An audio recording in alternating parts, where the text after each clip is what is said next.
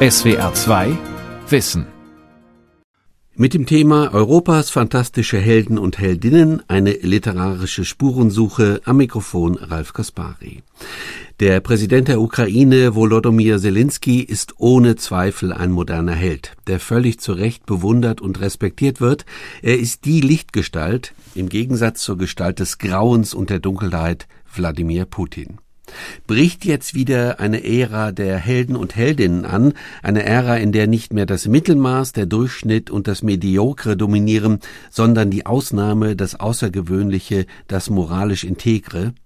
Was sind überhaupt Helden? Warum haben sich einige von ihnen ins kollektive Gedächtnis eingebrannt, vor allem solche aus der Literatur wie Robin Hood, Antigone oder Don Quixote? Der Tübinger Literaturwissenschaftler Professor Jürgen Wertheimer präsentiert eine andere Kultur- und Ideengeschichte Europas, erzählt anhand fiktiver Helden und Heldinnen. Erst gewann die Autorin Anne Weber mit ihrem eigentümlichen Heldinnen-Epos in Versen überraschenderweise den renommierten deutschen Buchpreis. Wenig später schickte die Zeitgeistspürerin Doris Dörrie ihre Heldin auf Reisen – der geschmeidige Journalist Gabor Steingart listete bereits Ende 21 ein Top 25 der Helden des Jahres. Alles, was gut und teuer ist, von den Frauen in Afghanistan bis zur weißrussischen Aktivistin, von der BASF-Vorständin bis zur literarischen Edelfeder, von der Tormaschine Robert Lewandowski bis zum mRNA-Pionier Ugo Sahin, firmierten alle plötzlich als Helden und tauchten nicht etwa unter der Rubrik Person des Jahres oder Shootingstar auf. Und nun, innerhalb der letzten Wochen hat der neu entdeckte Heldenkult unter dem Druck des Ukraine-Krieges erheblich an Fahrt aufgenommen. Nicht nur wegen der geradezu archaisch antik wirkenden Körpersprache der Klitschko-Brüder in Kampfmontur oder ihres draufgängerisch gewitzten, mutigen Präsidenten im Schützengraben. Auch wir ehemals drögen Demokraten geraten allmählich in den Sog eines neoheroischen Fluidums. Allein die historische Bundestagsdebatte vom 27.02.22, in der alle Abgeordneten dem neuen Geist, der mit einem Ruck alle zu beseelen schien, in Standing Ovations huldigten, war ein Moment der besonderen Art. Plötzlich war da ein Hauch von revolutionärem Ballhausschwur im Saal. Wie elektrisiert riss es alle von den Sitzen und es schien nur mehr einen Willen zu geben. Für die gewohnte demokratische Debattenkultur ein höchst ungewöhnliches Verhalten. Vorbei die Zeiten postheroischer Nüchternheit, vorbei auch die Phase, in der man allenfalls naserümpfend von Helden und wenn dann sehr viel lieber von Antihelden sprach. Aus Sicht der Medien wurde der ob seiner zurückhaltenden Art bis dahin eher herablassend betrachtete Kanzler mit einem Mal wenn noch nicht zum Kriegs-, so doch zum Abschreckungskanzler. Sein Finanzminister träumt gar schon wieder vom stärksten Heer Europas. Es ist, als ob wir uns alle innerlich nach dem straffen Korsett der Heldenrolle gesehnt hätten. Woher dieser plötzliche 180-Grad-Umschwung kommt, darüber muss man nicht lange spekulieren. Schicksalsgemeinschaften entstehen und gedeihen immer dann, wenn ein geeignetes, wirklich bedrohliches Feindbild, ein Bild von einem Feind auf den Plan tritt. Putin und sein Angriffskrieg ist die ideale Folie für einen Auftritt dieser Art. Ich will die Ernsthaftigkeit der neuen Rolle bestimmt nicht in Abrede stellen, auch nicht an den damit verbundenen Gefühlen zweifeln, nur in aller Bescheidenheit darauf hinweisen, dass es doch immer noch ein Heldentum aus der Komfortzone ist, auf das wir uns da einstellen. Heldentum mit Handbremse sozusagen. Wir bleiben aller Kampf- und Opferbereitschaft zum Trotz noch immer in der Zuschauerrolle und sollten nicht vergessen, dass wir nach der Friedensdemo wieder nach Hause gehen, die Heizung andrehen und Kaffee trinken können. In Moskau und Kiew sieht es ganz anders aus. Höchste Zeit also, dass wir wieder einen Gang zurückschalten und auf die wirklichen Helden, auch diejenigen, die nicht aus Fleisch und Blut, sondern nur aus Tinte und Papier sind, schauen.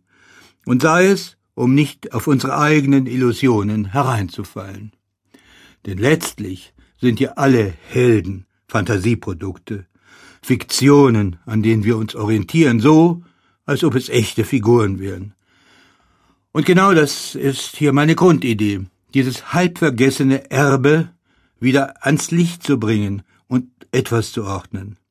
Wenn man die Jahrhunderte im Schnelldurchlauf Revue passieren lässt und noch einmal all jenen Licht- und Schattengestalten begegnet, die einem irgendwie bekannt vorkommen, denen es gelungen ist, sich über die Jahrhunderte hinweg im kollektiven Gedächtnis festzusetzen, lässt sich daraus vielleicht sogar eine andere Geschichte des Kontinents, ein spezifisch europäisches Profil ableiten. Eine Geschichte jenseits der üblichen Herrscherdaten und Epochenschwellen. Auch keine Ideengeschichte im üblichen Sinn, vielmehr eine Art menschlicher Komödie, bei weitem nicht so umfassend und systematisch wie bei Balzac, aber doch aussagekräftig in Bezug auf das, was Europa ausmacht. Individualität, Autonomie, Diversität. Von Antigone bis Mutter Courage, von Medea bis Macbeth spannt sich der Bogen unserer Fantasiehelden. Faust, Hamlet und Lear blieben ebenso im Netz unserer kollektiven Fantasien und Erinnerungen hängen wie Don Quixote, Don Juan, Parsifal und Jeanne d'Arc.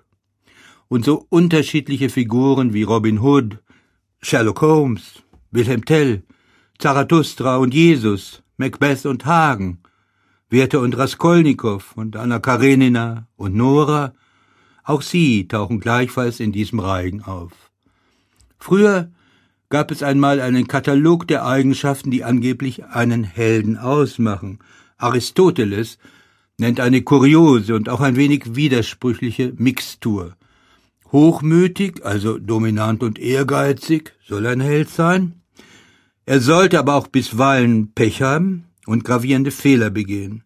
Irgendwann sollte ihm dennoch ein Licht aufgehen über das, was er eigentlich so treibt, und dennoch wird er wieder und wieder in schicksalshafte Fallen geraten, die ihm unser Mitgefühl sichern. Also keine abgehobenen Siegertypen, sondern authentische menschliche Figuren, denen ein schwieriges Schicksal ins Gesicht geschrieben ist, besondere Wertevorstellungen, an denen wir gerne Heldentypen festmachen, übermenschliche Stärke, Kraft oder Mut, nennt Aristoteles übrigens nicht. Ihm kommt es mehr auf die Art und Weise an, wie einer oder eine das Leben meistert, Schiffbruch erleidet und dennoch als innerlich gewachsener und gefestigter aus dem Kampf herauskommt. Keine Designerhelden aus der Retorte, also muskelbepackt und von monströser Willenskraft, sondern empfindliche, hochfahrende, mutige, eigensinnige, eigenwillige, nie jedoch engherzig dogmatische Individuen. Sie hadern, widersprechen oder arrangieren sich, sie parodieren oder karikieren die pathetischen Gesten der Mächtigen, sie erstarren nicht im Prunk und Pomp ihrer eigenen Bedeutsamkeit, sondern verwenden ihre Energie aufs blanke Überleben und auf ihr Leben. All diese genannten und vielen hier nicht genannten Figuren sind also Teil unseres kollektiven Bewusstseins geworden, stehen für gewisse Werte, vor allem aber für eine Haltung.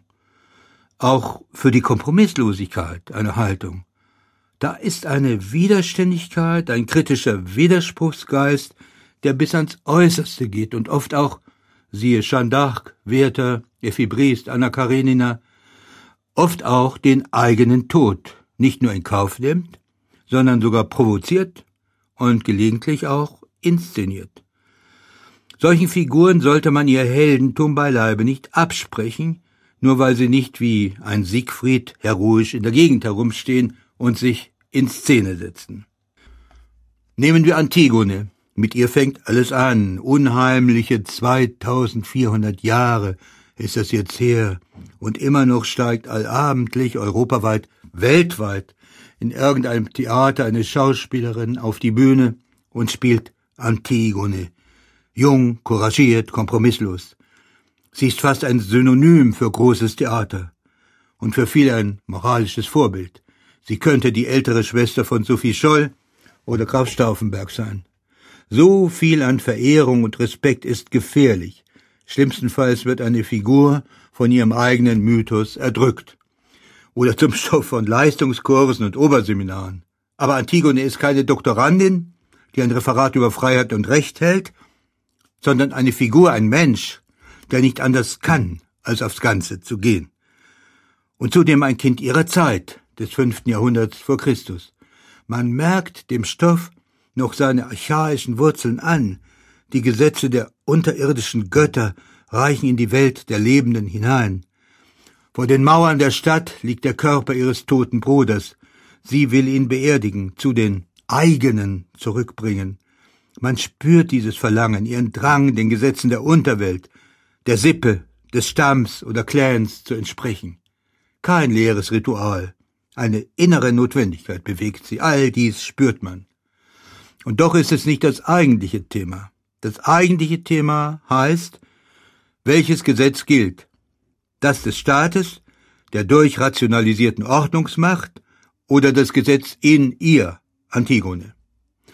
Da treffen Menschen aufeinander, die so grundverschieden und auch so eng miteinander verbunden sind, wie dies nur in der Familie geschehen kann. Ganz gleich, ob vor 2000 Jahren oder zwei Blocks weiter. Antigone und ihre Schwester Ismene sind solche Menschen, zwei, die sich immer nur missverstehen können und die zugleich aneinander kleben, sich aneinander abarbeiten, emotional auffahrend die eine, eher passiv und zurückhaltend die andere. Die eine zieht an allen Strippen, brennt an allen Enden, die andere versucht sich herauszuhalten und nicht aufzufallen. Trotz dieses wesensmäßigen Unterschieds sind beide ein eingespieltes Team. Jede kennt die andere. Die eine lauert, die andere geht in die Falle. Ismene weiß, wie ihre Schwester tickt. Du scheinst ein rotes Wort zu färben, sagt sie. Man könnte auch sagen, du heckst etwas Blutiges, Gefährliches aus, und sie hat recht. Antigone geht volles Risiko. Sie will den toten Bruder gegen den Befehl des Königs bestatten. Und nicht nur dies, sie setzt ihre Schwester mit diesem verwegenen Vorhaben gehörig unter Druck. Machst du mit? Ja oder nein? Zugegeben, ich habe etwas verkürzt, aber nur, um das Wesentliche zur Kenntlichkeit zu bringen. Denn wer sich Antigone als melancholisch verträumte, tiefäugige Schönheit vorstellt, hat nichts begriffen. Sie ist eine Draufgängerin, geht über Leichen, wie sich zeigen wird, auch über die eigene. Sie ist ein Sprengsatz für geordnete Systeme. Sie will den Ernstfall, sie schafft den Ernstfall, sie ist der Ernstfall. Sie ist die inkarnierte Belastungsprobe, sie will das Herrschaftssystem im Kern treffen, es eliminieren, in diesem Stück aus unserer eigenen Vorgeschichte ist sie nahe dran, dies zu erreichen. Und plötzlich sind 2000 Jahre wie weggeschmolzen. Wir fiebern, leiden, siegen mit ihr oder gehen mit ihr unter. Oder ist alles ganz anders, komplizierter und einfacher zugleich? Denn neben der argumentationsstarken, selbstzerstörerischen Antigone steht von Beginn an eine ganz andere, fast gegensätzliche Figur auf der Bühne unseres Gedächtnisses, Medea. Auch sie kennen wir seit mehr als 2000 Jahren. Statt scharfer Wortwechsel, gnadenlose Aktion. Kein Opfer, Täterin. Das Rachedrama Medea führt die Dynamik dieses sich mehr und mehr steigernden, rauschhaften Triumphgefühls reiner, süchtiger Rache in aller Deutlichkeit vor. Am Anfang des Dramas erleben wir die ehemalige kaukasische Herrscherin im Schlepptau ihres treulosen Mannes Jason als gedemütigte, verratene Kreatur. Am Ende einer Serie brutaler Rachemorde wird sie als strahlende Siegerin im Vollbesitz all dessen, was man ihr aus ihrer Sicht raubte, gezeigt.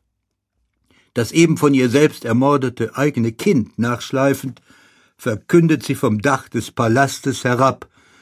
Nun bin ich Königin, und Vater, Bruder sind wieder mein. Mein königliches Recht, ich habe es wieder. Die Götter sind versöhnt. Getan ist die ungeheure Tat. Wenig später wird sie, um ihr Rachewerk zu krönen und zu vollenden, auch ihr zweites Kind in einem erschreckend gnadenlosen Showdown erstechen. Letztlich alles nur, um ihren verräterischen Mann zu treffen. Machen wir uns nichts vor. Die heroisierende Darstellung der Täterin zeigt es, subkutan bewundern wir diejenigen irgendwie, die wir moralisch ächten. Deshalb darf in der Kunst das Undenkbare dargestellt und der Triumph des Bösen wirkmächtig in Szene gesetzt werden. Die Stunde der wahren Empfindung, der Empfindung jenseits von Gut und Böse, spielt im Theater, nicht in den Gesetzbüchern und philosophischen Traktaten. Und viele unserer Helden seither haben Blut an ihren Händen, bis hin zum unglückseligen Macbeth und seiner nicht weniger unglücklichen Lady und noch ein Raskolnikow in Dostojewskis Verbrechen und Strafe wird töten, und wenn es nur aus philosophischem Interesse ist. Freilich lässt sich zugleich feststellen, dass im Lauf der Jahrhunderte ein deutlicher Trend zu gewaltlosen Helden festzustellen ist. Nicht immer aus moralischen Motiven. Manche dieser neuen Helden sind sogar veritable Zyniker.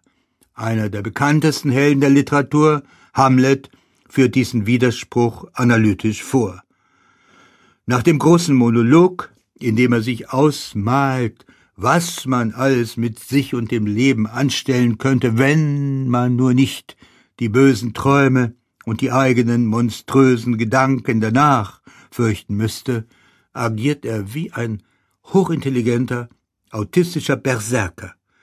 Erst stellt er seiner verhassten oder geliebten Mutter eine bösartig raffinierte theatralische Mausefalle, dann drangsaliert und beleidigt er die ihn wirklich liebende Ophelia aufs Gröbste und schlimmer, lustvollste, als ob er dadurch seinen Vater, der in seiner Abwesenheit vermutlich tatsächlich umgebracht wurde, wieder lebendig machen könnte.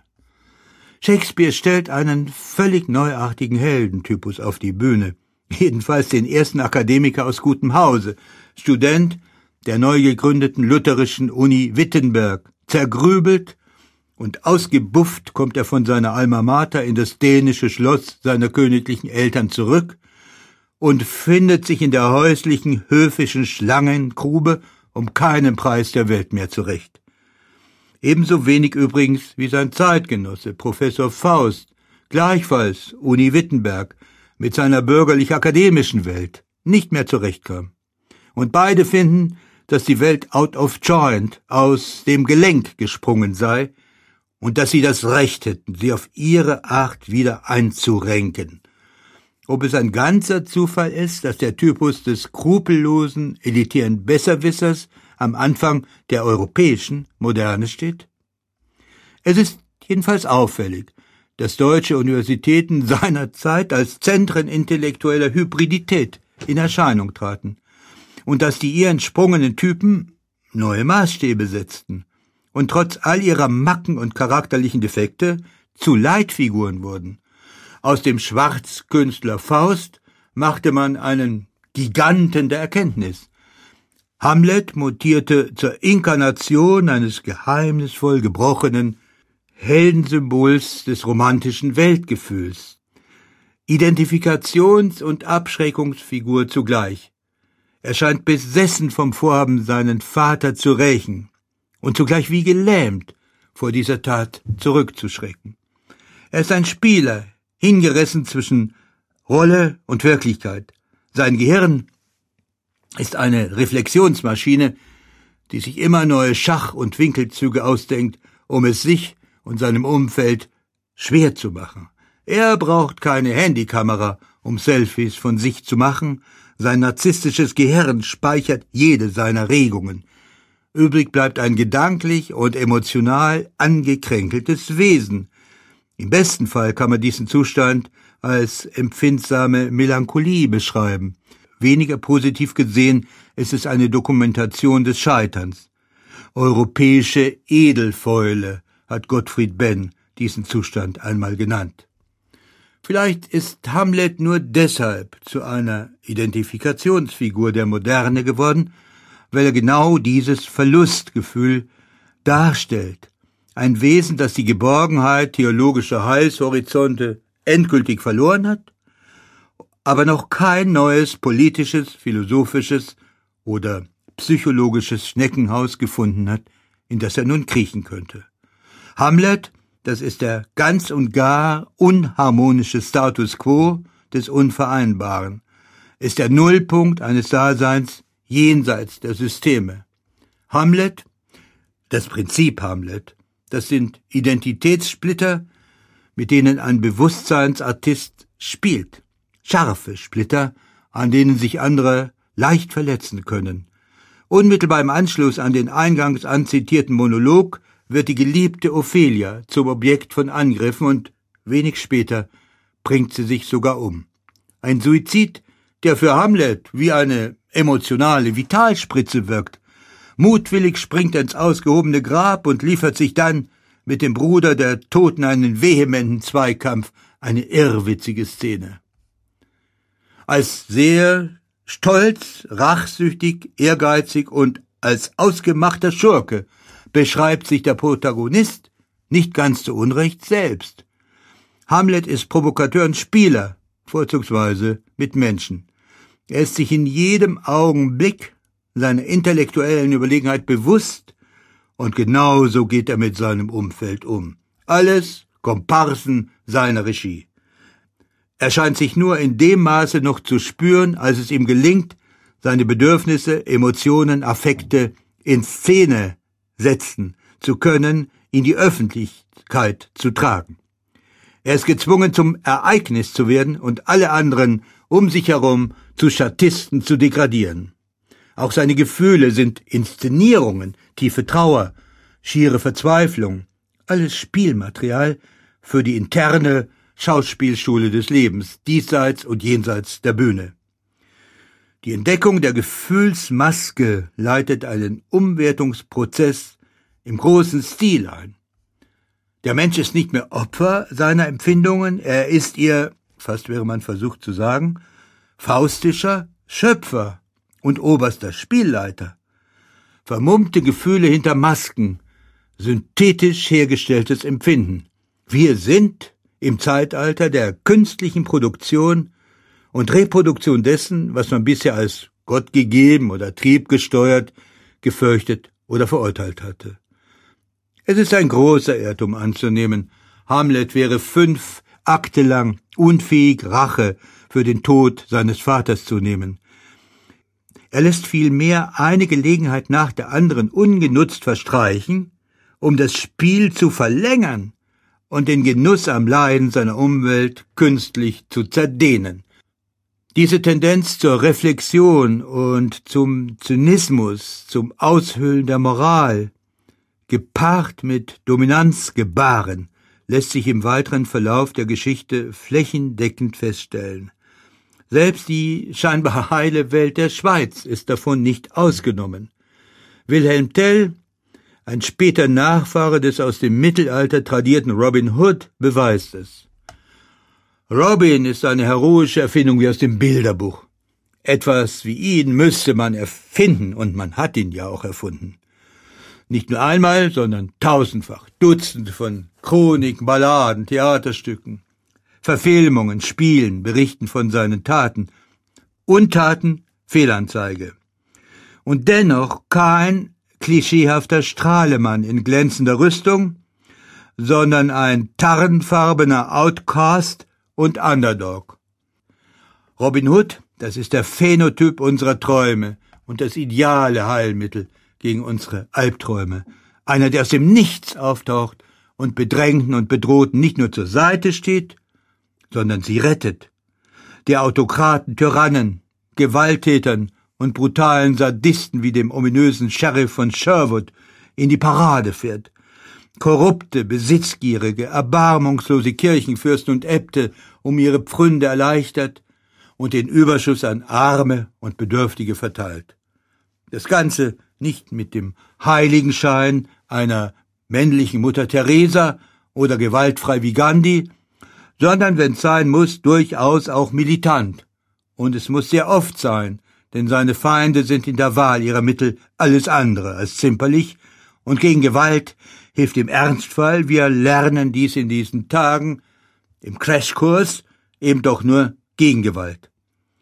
Und zusammen mit all den anderen bilden sie einen repräsentativen Ausschnitt des weniger privilegierten und sogar geächteten Teils der Gesellschaft, darunter Wilddiebe, entsprungene Kleriker, brotlos gewordene Handwerker, ehemalige Soldaten, Spieler, Kleinkriminelle mit einem guten Herzen, manche waren zwar auf die schiefe Bahn geraten, finden aber in Robin und der Gruppe neuen Halt. Soweit das Vorspiel. Aber was wird draus in der Moderne, wenn man die deutsche Klassik zur Moderne rechnen will? Ein Wilhelm Tell, fast verschüttet von ideologischen Felsbrocken. Wie unbefangen und frisch war doch alles beim mittelalterlichen Robin, und wie verkopft und ich-bezogen kommt das nun bei Schiller daher. Von wegen Gruppenwesen oder Gemeinschaftsstifter. Schillers Tell ist weder zahmer Repräsentant des Guten, noch hilfreicher Gemeinschaftsstifter, sondern unbedingter, risikofreudiger Einzelgänger. Mit dem, was das politische Umfeld bewegt, will er erstaunlicherweise nichts zu tun haben, gemäß dem Motto Der Starke ist am mächtigsten allein. Doch was ihr tut, lasst mich aus eurem Rat, geht er seinen Weg. Ihm geht es dabei um etwas völlig anderes als den idealistischen, republikanischen Gesinnungsfreunden. Er verfolgt einen ganz anderen Plan. Er will das Duell mit dem Tyrannen, mit dem grausamen Landvogt Gessler. Tell ist nur süchtig nach sich und seinen Gefühlen. Warnungen werden weggewischt. Tell sucht die Provokation, halb vorsätzlich, halb aus Unbedachtheit. Mit dem Sohn an der Hand macht er sich gezielt auf den hochriskanten Weg. Gesslergruß und Apfelschuss sind zu Unrecht zur Folklore-Episode geworden. Offenbar hat man den Duellcharakter, das High-Noon-artige, nicht wirklich wahrgenommen. Eine Geschichte zwischen zwei Menschen, zwischen zwei Männern, deren Fight zum politischen Symbol gemacht wird. Der Mord an Gessler ist vorsätzlicher Mord, geschieht nicht im Affekt, sondern mit nachgeschobener Legitimation. Tell verfährt als Einzelgänger und Einzeltäter. Die Attacke des Jägers erfolgt aus dem Hinterhalt und wirkt dennoch wie der Vollzug einer imaginären Volonté générale oder göttlicher Gerechtigkeit. Ein erstaunlicher Vorgang. Ein risikofreudiger Einzelgänger verwandelt sich in einen Volkshelden. Ein fahrlässiger Spieler wird zur nationalen Leitfigur gemacht.